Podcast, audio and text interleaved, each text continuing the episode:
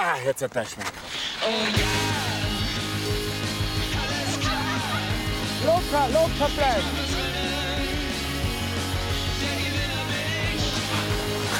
Trottel.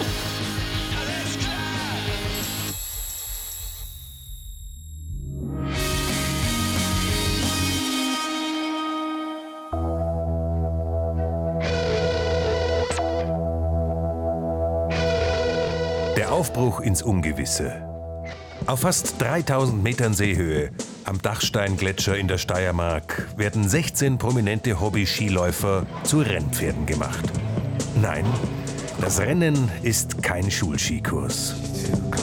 Natürlich sind diese Prominenten keine Profis, was das Skifahren betrifft, aber nichtsdestotrotz wollen wir mit ihnen ganz einfach ein Training machen, das an ein richtiges Profitraining zumindest erinnert, damit sich diese Promis vorstellen, äh, was eigentlich der Benny Reich leistet, was ein, ein Manfred Pranger leistet, was ein Michel Weichhofer leistet. Womit haben es die Trainer zu tun? Wo stehen unsere Prominenten? Rein körperlich versteht sich. Die Leistungsdiagnose gibt schon am ersten Tag die schonungslosen Antworten, die für manche auch wehtun. Nicht mehr. Tun wir nicht mehr stehen. Tun wir nicht mehr stehen. Ergi, Tun wir nicht mehr stehen. Sehr durchschnittlich.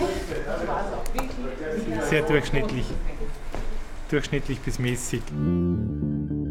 Aber die Wahrheit liegt auf der Piste. Weiß ich ja so richtig vor oder nie gehört. Aber schnell war er. Schnell war er. Schon beim ersten Training zeigt sich, wer mit den Bretteln per Du ist. Sauber, Toni.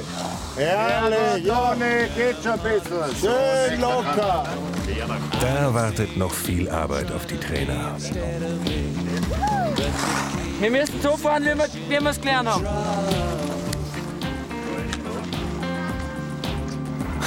Trottel. Der blinde Junge.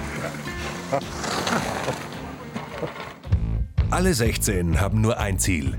Sie wollen am 18. Dezember den gefürchteten Zielhang der Planei in Schladming bezwingen. Aber nur zwölf schaffen es in den Kader von Armin Assinger. Sie dürfen den schwarzen Helm tragen. Die ersten Glücklichen, Verena Scheitz bei den Frauen und Oliver Wimmer bei den Männern. Obe, aufe, ham, ham.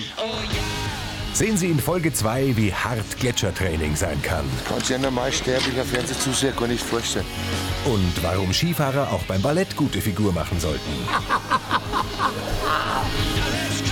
Das Rennen am Dienstag um 21.05 Uhr in ORF 1.